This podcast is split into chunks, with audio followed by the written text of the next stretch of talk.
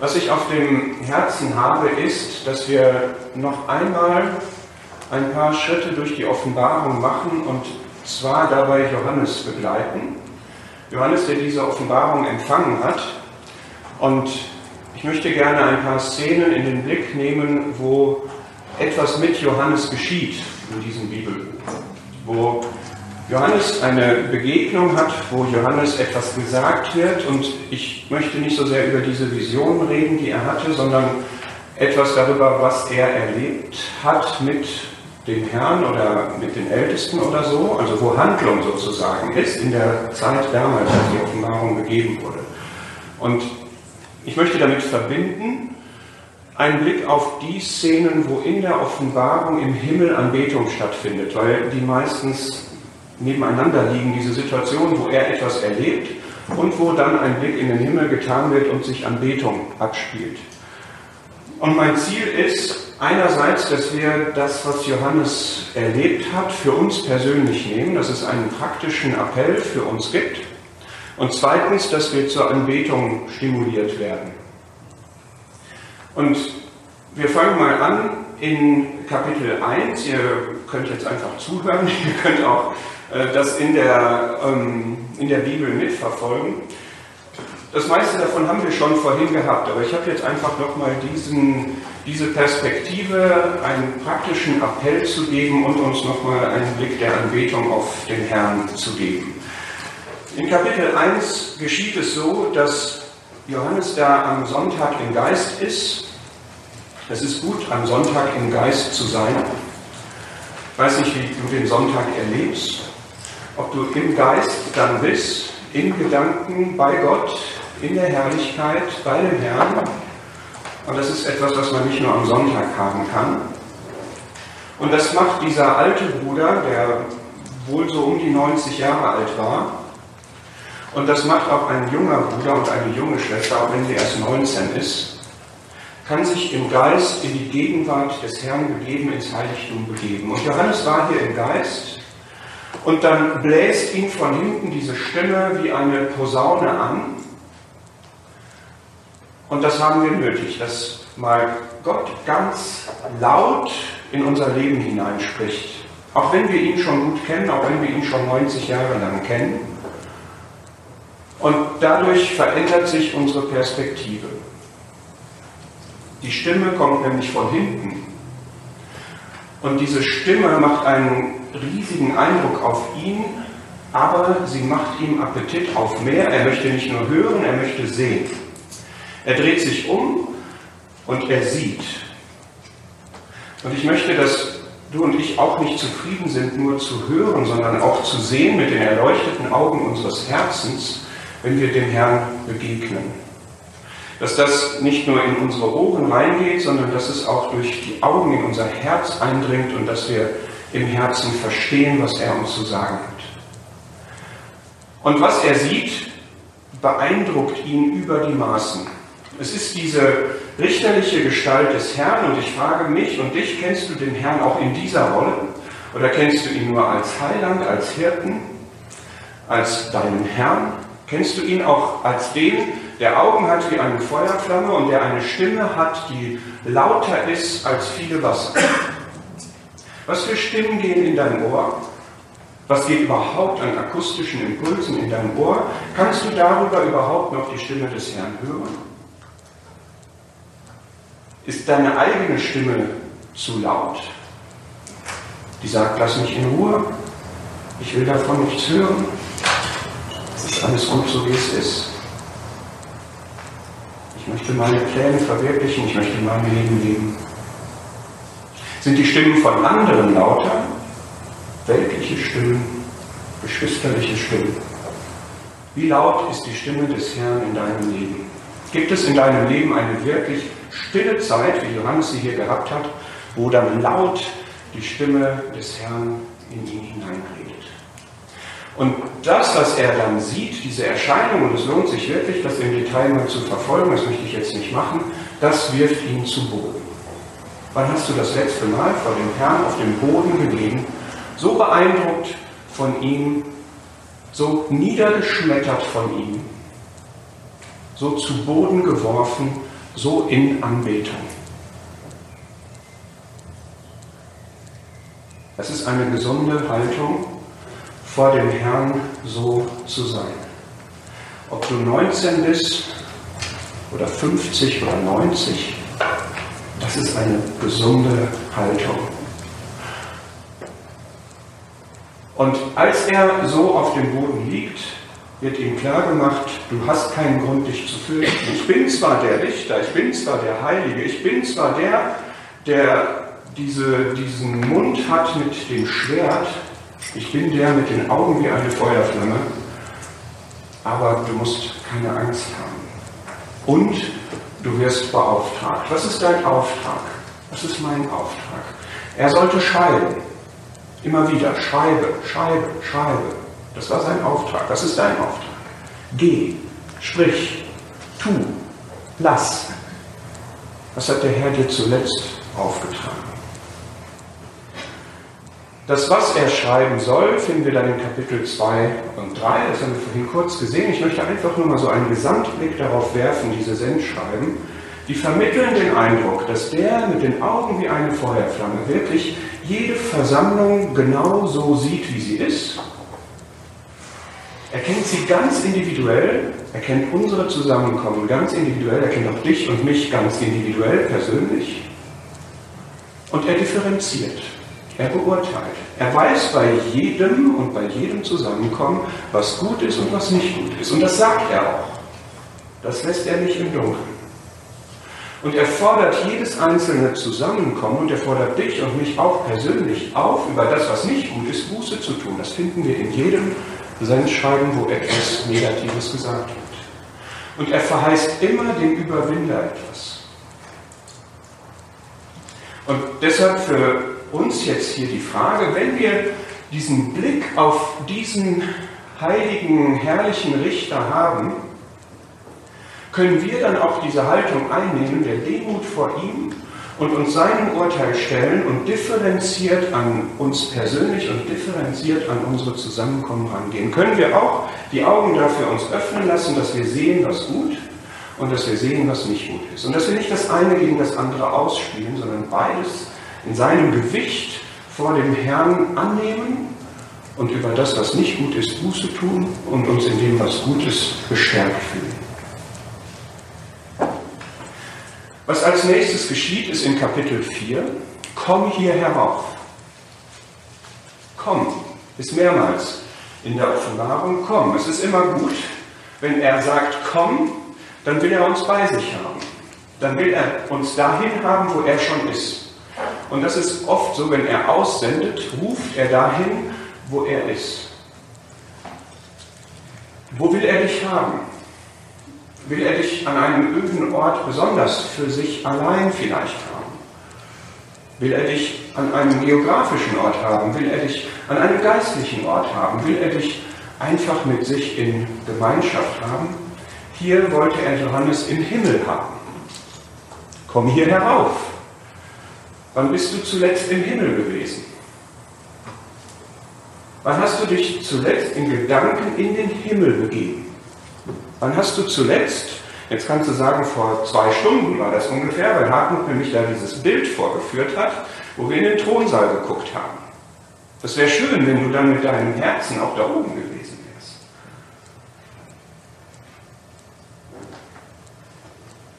Ich möchte hier zwei Gedanken mit verbinden. Das eine ist, stell dir vor, wenn jetzt der Herr kommen würde und wir würden, ich weiß nicht ob unmittelbar, aber ich glaube bald, in den Thronsaal reintreten über die Schwelle. Über die Schwelle, an der Jesaja in Jesaja 6 gestanden hat und die erzittert hat vor dem Rufen der Seraphim. Und du würdest diesen Blick, den der Maler da irgendwie versucht hat einzufangen, den würdest du jetzt haben. Stell dir das vor, das, das wird so sein. Ja, wir werden in den Thronsaal reinkommen. Die 24 Ältesten, die da sitzen, da sind wir dabei und irgendwie kommen die da rein. Dann kommt man da rein, dann ist da dieser Thron, dann ist da diese Herrlichkeit, dann ist da dieser Eindruck. Freust du dich darauf? Macht das irgendwie jetzt was mit dir, dass du denkst, ja, das übertrifft alles, was du jemals erlebt hast. Was ist das ehrfurchtgebietendste, das eindrucksvollste, was du bisher gesehen hast? Die Berge in der Schweiz oder ein Blick durchs Teleskop oder durchs Mikroskop oder eine Aussicht oder keine Ahnung, ich weiß ja nicht, was dich irgendwie berührt. Versuch mal diesen Eindruck hochzuholen und potenziere ihn, das wird so sein, wenn wir da eintreten. Wenn wir entrückt werden, werden wir den Herrn sehen, wie er ist. Das ist noch ein anderer Gedanke. Hast du dir das mal vorgestellt? Wie er gucken wird. Wie er dich anschaut, der am Kreuz für dich gestorben ist, weil er dich liebt der dich dein ganzes Leben gesehen hat, der immer seinen Blick auf dich gehabt hat, der manches Traurige gesehen hat, der aber immer in Wärme geguckt hat, der immer mit Aufmerksamkeit, mit Interesse, mit Liebe dich angeschaut hat und der dich, wenn wir ihm entgegengehen und ihn sehen, wie er ist, dich anschaut. Und dann geht es in den Thronsaal. Vielleicht direkt, vielleicht später, ich weiß es nicht, ich bin gespannt. Gespannt, wie sich das abspielt. Und dann werden wir da auf diesem Thron sitzen, weil wir Frieden haben. Wir haben Frieden mit Gott. Und all dieses gewaltige, Ehrfurcht-Einflößende, das wird uns beeindrucken, aber das wird uns keine Angst machen. Das ist der eine Gedanke. Vorfreude darauf, dass wir einmal dort sein werden, in diesem Thronsaal. Und vor diesem Thron, das mache ich später. Der zweite Gedanke ist, auf eine Weise sind wir jetzt schon da. Wenn du mal schaust in Epheser 1 und 2, dann wissen wir, dass der Herr jetzt schon erhoben ist, zur Rechten der Majestät in der Höhe.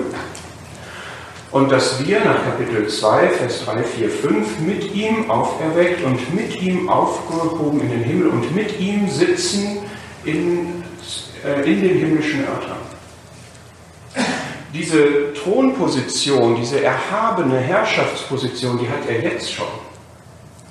Das gilt in dem jetzigen und in dem zukünftigen Zeitalter. Das ist nicht Zukunftsmusik nur. Er hat jetzt diese Herrschaftsposition. Hebräer 2 sagt das, dass wir ihn mit Herrlichkeit und Ehre gekrönt sehen. Wir sehen ihm allerdings jetzt noch nicht alles unterworfen. Wir sehen das noch nicht, dass er diese Herrschaft ausübt, aber er hat sie. Und kannst du dir einfach mal vorstellen, wenn du das nächste Mal in die Stille gehst und betest, dass du zu dem sprichst, der auf diesem Thron sitzt. Dass du zu jemandem betest, der die absolute Autorität über alles hat. Der der Herrliche ist. Dieser Herr, der hier so demütig gelebt hat, der jetzt als Mensch im Himmel ist, und dem wir geistlich betrachtet der Position nach schon jetzt dort mit ihm, in ihm, in diesen himmlischen Örtern sind.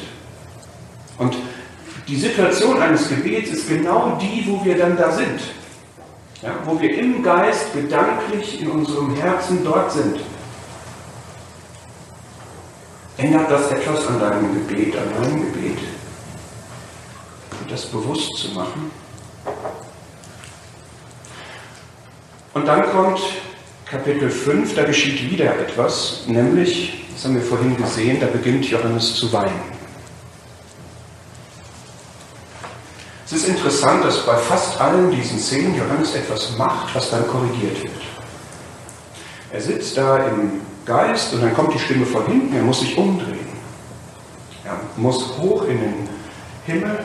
Er weint, aber er soll nicht weinen. Später betet er an, das soll er aber nicht. Dann will er was schreiben, das soll er auch nicht. Das ist interessant. Ein so alter Bruder, der so eine Nähe zu dem Herrn hat, der ist anscheinend überfordert, wenn ich das mal so praktisch sagen darf, von dieser Fülle an Herrlichkeit und an neuen Eindrücken, die er da bekommt. Und hier ist es so, dass wir die Szene haben, wo im Himmel gefragt wird, wer ist würdig, aus dem zu gehen? Und dann ist Schweigen. Und niemand antwortet und niemand wird würdig gefunden. Und Johannes weint. Er weint sehr. Kennst du Fragen, die im Himmel gestellt werden? Wen soll ich senden? Wer wird für mich gehen? Das ist eine ganz ähnliche Situation in Jesaja 6. Wärst du einer, der sagen würde, hier bin ich, sende mich? Kennst du die Frage, wo sind die Arbeiter, die Ernte ist weiß, die Felder sind weiß zur Ernte? Bist du einer, der sagt, hier bin ich? Kennst du die Situation, dass Gott sich wundert, dass er keine Lückenvermaurer, keinen, der in den Riss tritt, keinen, der Versöhnung möchte, keinen, der ein Friedensstifter ist, findet? Wärst du einer, der sagen würde, hier bin ich? Kennst du diese Frage, wie sollen sie denn glauben, wenn ihnen nicht gepredigt wird? How will they know if you don't go? Hast du eine Antwort auf diese Fragen, die im Himmel gestellt werden? Bist du traurig, wenn es keine Antwort gibt? Weil keiner würdig ist? Es geht hier jetzt nicht um irgendwas, es geht nicht um irgendeine Aufgabe, irgendeinen Dienst, sondern es geht hier darum, dass die Pläne Gottes mit der Erde ausgeführt werden. Und da ist tatsächlich niemand würdig. Und es kann auch tatsächlich keiner. Niemand ist würdig, weil er so rein wäre, so heilig wäre, das zu tun. Niemand ist fähig, weil er die Macht hätte, das zu tun. Aber Johannes weint. Wo bist du traurig, wenn du merkst, dass Gottes Pläne aufgeschoben werden, dass sie sich nicht in der Realisierung befinden anscheinend? Weinst du, wenn Gottes Ehre nicht zur Fülle, zur Geltung kommt? Oder ist dir das egal? In deinem Leben auch egal?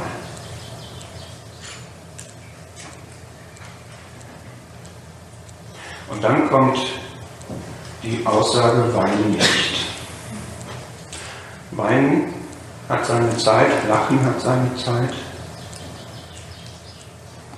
Was glaubst du, was werden wir denken, wenn wir das miterleben? Wenn das Lamm erscheint und das Buch nimmt. Der Löwe und das Lamm. Das ist so bewegend, das Lamm. Warum ein Lamm? Kennst du irgendeinen Staat oder irgendetwas, der ein Wappentier als Lamm hat? Da hat man Bullen, da hat man Adler, da hat man Löwen tatsächlich solche. Ein Lamm. Ein Lamm wie geschlachtet. Herr, präg tief in mich deine Lammesart.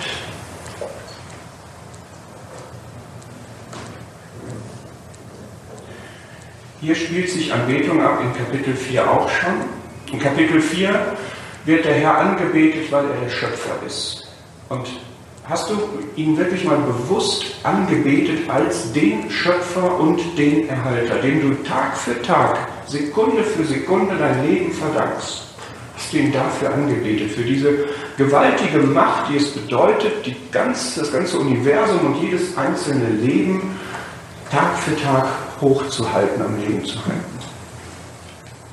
Das ist eine Anbetung, die zieht Kreise, wenn man das studiert, und ich empfehle dir das mal zu tun, dann siehst du, wie jede dieser Anbetungsszenen immer viele involviert. Die hat immer einen Ausgangspunkt, das sind manchmal Engel, das sind manchmal einfach nur Stimmen, das sind manchmal die vier lebendigen Wesen, das sind manchmal die 24 Ältesten und sie greift immer um sich und umfasst dann ganz viele. Und der Eindruck ist immer gar nicht so sehr eine Differenzierung zwischen diesen Gruppen, sondern eigentlich eine Einheit, eine Gemeinschaft in der Anbetung. Und in Kapitel 5 ist die Anbetung der, der erkauft hat, der, der gestorben ist, der, der am Kreuz hing. Es ist dieses Lamm wie geschlachtet. Betest du in der Anbetungsstunde auch an? Bist du mit dem Herzen dabei? Bist du auch da in dieser Haltung vor dem Herrn, der so groß und erhaben und so herrlich ist, dass du vor ihm klein und dankbar bist und ihn verehrst und ihn bewunderst und das mit Einsicht tust, weil du verstehst, soweit es geht, was er da auf sich genommen hat und was er da gelitten hat und was er für dich und mich getan hat.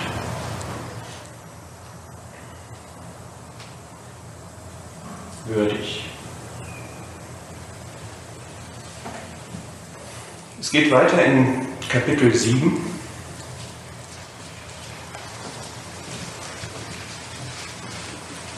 In Kapitel 7 wird Johannes eine Frage gestellt. Und er kann diese Frage nicht beantworten. Es ist da eine weitere Szene der Anbetung. Wir haben diese Anbetungsszenen Kapitel 4 und 5 und 7 und 11 und 19. Und wir haben hier wieder eine, das, sind, das ist eine Anbetung für die Errettung, die der Herr gewirkt hat, für das Heil, das er gewirkt hat, für die Treuen in der Drangsal. Und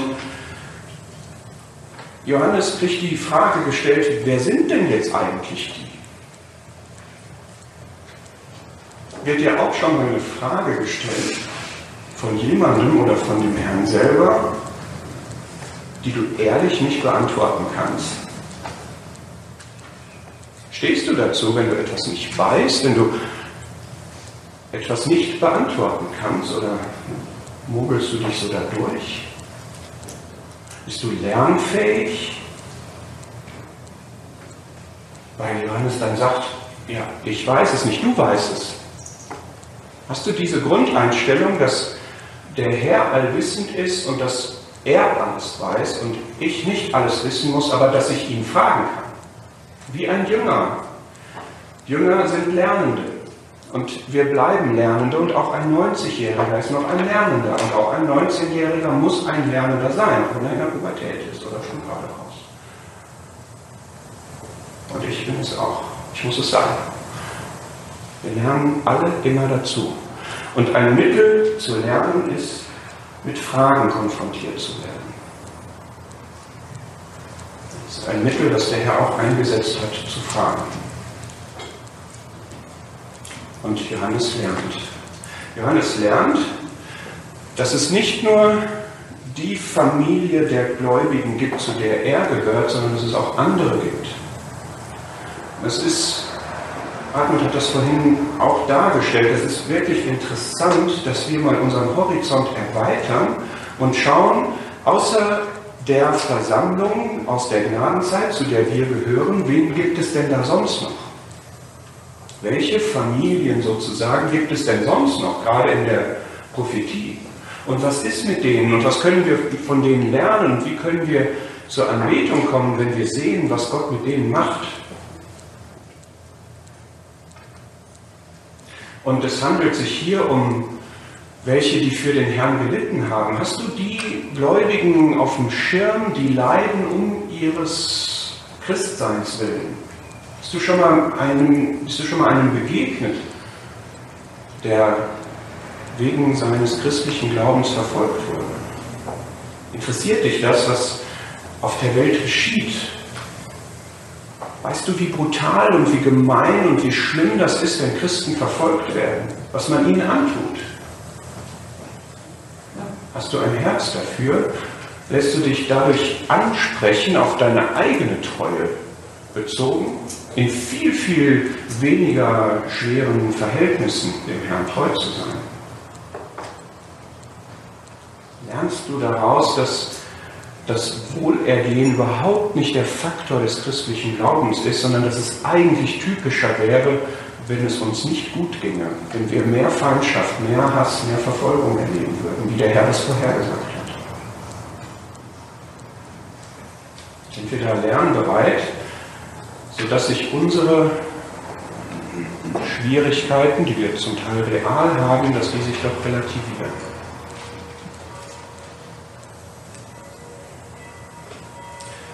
Es kommt dann in Kapitel 10 und 11 noch etwas, da bekommt Johannes ein Büchlein ausgehändigt und er soll dieses Büchlein essen. Und das wird in seinem Magen bitter sein und in seinem Mund süß.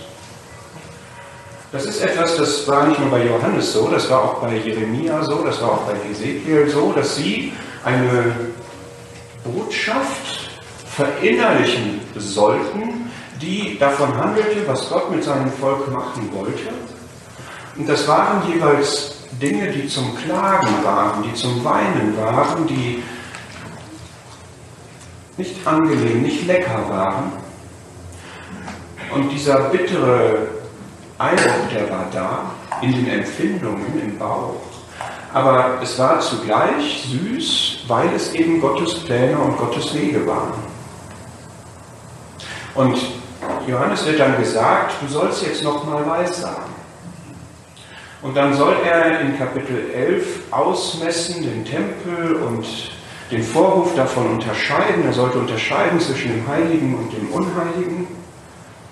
Und dann kommen wir wieder in eine Anbetungsszene. Aber vorher jetzt auch wieder die Anwendung für mich und dich. Wie sind meine Augen offen für Gottes Wege, die auch bitter sind? Kann mir so etwas Bitteres auch süß sein? Im persönlichen Leben kann ich einen Weg gehen, der bitter ist und ihn doch mit einem Ja, Vater, von dem Herrn annehmen und ihn süß finden? Kann ich im Rahmen des Volkes Gottes einen Weg mitgehen, der bitter ist, wie das Jeremia beispielsweise auch gemacht hat, bis nach Ägypten sogar, und doch sagen, ja, das ist der Weg, das ist jetzt ein Weg der Züchtigung, den ich mitgehe. Und das wiederum macht das Ganze süß, weil es nach Gottes Gedanken ist und weil es am Ende eine Heilung, weil es am Ende eine Wiederherstellung, weil es am Ende eine Verherrlichung Gottes darin geben wird. Und das, was jetzt da kommt, das ist wirklich ganz schlimm. Ja, diese Gerichte und was in diesem Büchlein steht, das ist wirklich dramatisch und es wäre gut, wenn man das liest, was wir alles gelesen haben oder kurz skizziert haben in Kapitel 6, Kapitel 8, Kapitel 9 und so weiter, wenn wir das jetzt nicht konsumieren wie, wie so ein Videospiel, wo Kämpfe abspiel, sich abspielen oder irgendwelche Katastrophen passieren, sondern das ist real, das wird wirklich passieren und die Menschen werden leiden, die Menschen werden sterben. Das ist richtig bitter, das ist Realität und insbesondere für Gottes Volk, was ihm so wertvoll ist. Aber es sind Gottes Wege zu seiner Verherrlichung, zur Wiederherstellung seiner Ehre, seiner Herrlichkeit und zur, zum Wiedergewinnen seines Volkes, dass sie ein erneuertes Herz kriegen, ein fleischernes Herz, das sie zum Glauben finden, in Gemeinschaft mit Gott finden. Da wird aus dem Bitteren süß.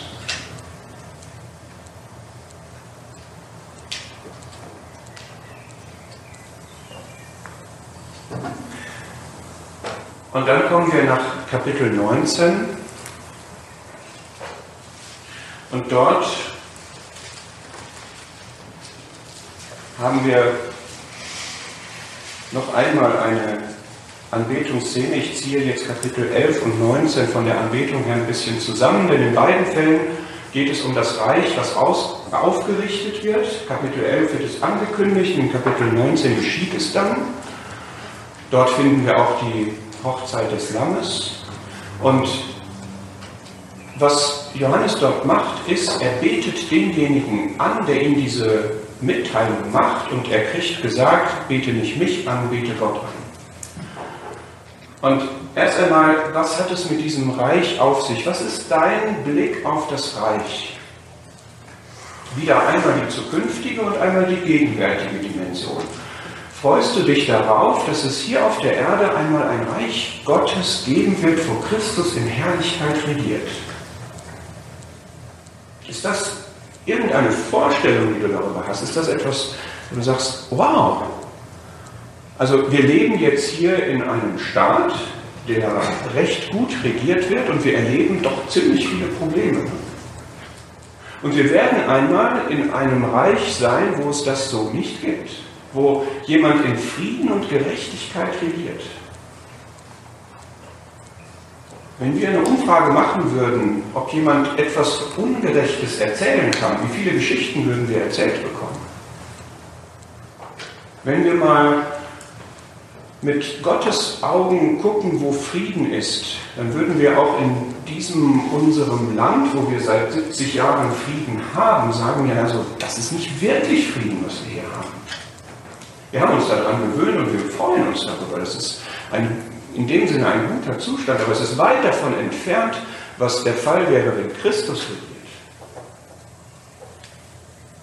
Wir würden nicht mehr darüber reden, dass wir rechte und linke Gewalt haben und dass wir das politisch in den Griff kriegen müssen. Wir würden nicht mehr darüber reden, dass es Dieselskandale und andere und Korruption gibt. Wir würden nicht mehr darüber reden, dass wir Umweltprobleme nicht in den Griff bekommen. Es würden nicht mehr Schüler auf die Straße gehen, wie das gestern der Fall war, und Kraftwerke blockieren und sagen, Fridays for Future, ihr Politiker kriegt es nicht in den Griff.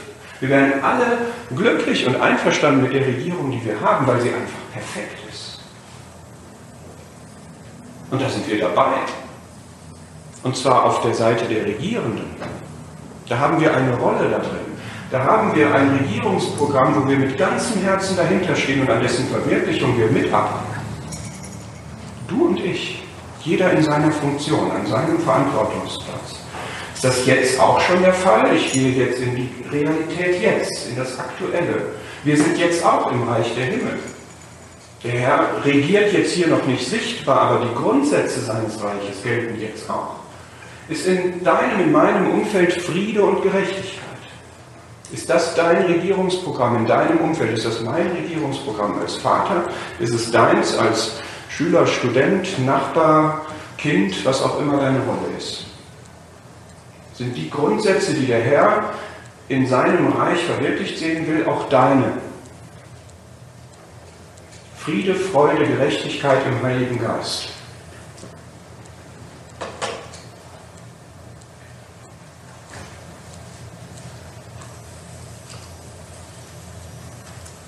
Johannes bekommt hier gesagt, dass er nicht den Überbringer der Botschaft anbeten soll, das wird am Ende der Offenbarung auch nochmal so sein, sondern dass er Gott anbeten soll. Und ich möchte damit schließen, dass wir uns noch einmal ja, aus der Offenbarung einen Impuls dahin geben lassen, wie man Gott, wie man den Herrn anbeten soll. Bete Gott an, wird da gesagt. Wir können Gott anbeten, wir können den Herrn anbeten. Hartmut hatte vorhin in der Präsentation so eine Liste der ganzen Titel, die der Herr in der Offenbarung hat. Und ich will einfach noch mal so ein paar aufzählen und ich wünsche mir zweierlei. Erstens, dass so eine Aufzählung jetzt einfach an sich einen Eindruck auf uns macht, was für eine Fülle an Herrlichkeit der Herr hat. Und dass es zweitens dazu anreizt, zu sagen, ich gehe dem mal nach. Schau vorne in Kapitel 1, kannst du schon anfangen mit dem, der uns liebt. Und das jetzt nicht nur singen, sondern zu Herzen nehmen, sagen, er ist der, der uns, der mich liebt, mich von meinen Sünden gewaschen hat in seinem Blut und mich gemacht hat zu einem König, zu, Priest, zu einem Priester. Er wird da genannt, der das Alpha und das Omega ist, der der Anfang und das Ende, der, der tot war und jetzt lebt, der der Lebendige ist, der von Ewigkeit zu Ewigkeit lebt. Er ist in Kapitel 2 und 3 bei jedem Sendschreiben wird etwas über ihn gesagt. Er ist der, der dieses zweischneidige Schwert hat. Er ist der, der die Augen hat wie eine Feuerflamme, die Bezugnahme auf Kapitel 1. Er ist der Treue, er ist der Wahrhaftige, er ist der wahrhaftige Zeuge. Er ist der, der die sieben Geister Gottes hat. Er ist in Kapitel 4 der, der auf dem Thron sitzt, der Allmächtige, der Ewige, der Schöpfer. Er ist in Kapitel 5 der Löwe und das Lamm, der da angebetet wird als der, der uns erkauft hat. Er ist Jesus einfach mal zwischendurch. Er ist der Herr. Er ist der Herr Jesus Christus. Er ist der, der auf dem weißen Pferd ist. Er ist der, der auf einer Wolke sitzt. Er ist der, der der Wahrhaftige ist. Er ist in Kapitel 20, 21, 22, da kommt noch mal so ganz geballt, er ist der, der auf dem Thron sitzt und vor dem die Himmel und die Erde entfliehen. weil für sie keine Stätte mehr gefunden wird. Er ist in Kapitel 12 der Sohn, der in den Himmel aufgenommen wird. Er ist noch einmal ganz aneinandergereiht am Ende nochmal Alpha und Omega. Und er ist der, der am Ende sagt, ich komme bald. Und ich wünsche mir, dass wir wirklich diese ganze herrliche Fülle, die dieses Buch uns bietet, die seine Person uns bietet, wie dieses Buch sie beschreibt, dass wir das ins Herz nehmen und wirklich uns nach ihm sehnen. Dass wir wirklich uns nach ihm ausrichten und sagen, ja, Amen, komm, Herr Jesus, ich möchte das erleben. Ich möchte diese Geschichte, die hier entfaltet wird in diesem Buch, das möchte ich erleben. Ich möchte jetzt lernen und verstehen und ich möchte, dass mein Herz berührt wird, aber ich möchte es erleben. Ich möchte dahin, ich möchte zu dir. Ich möchte erkennen, was diese ganzen Begriffe bedeuten. Ich bemühe mich, das zu verstehen. Ich versuche da auch einen innerlichen Herzensnutzen davon zu haben, aber ich möchte erkennen, wie ich erkannt bin. Ich komme bald, hat er gesagt. Das Buch fängt damit an, es steht kurz bevor. Ich komme bald. Amen, komm, Herr Jesus.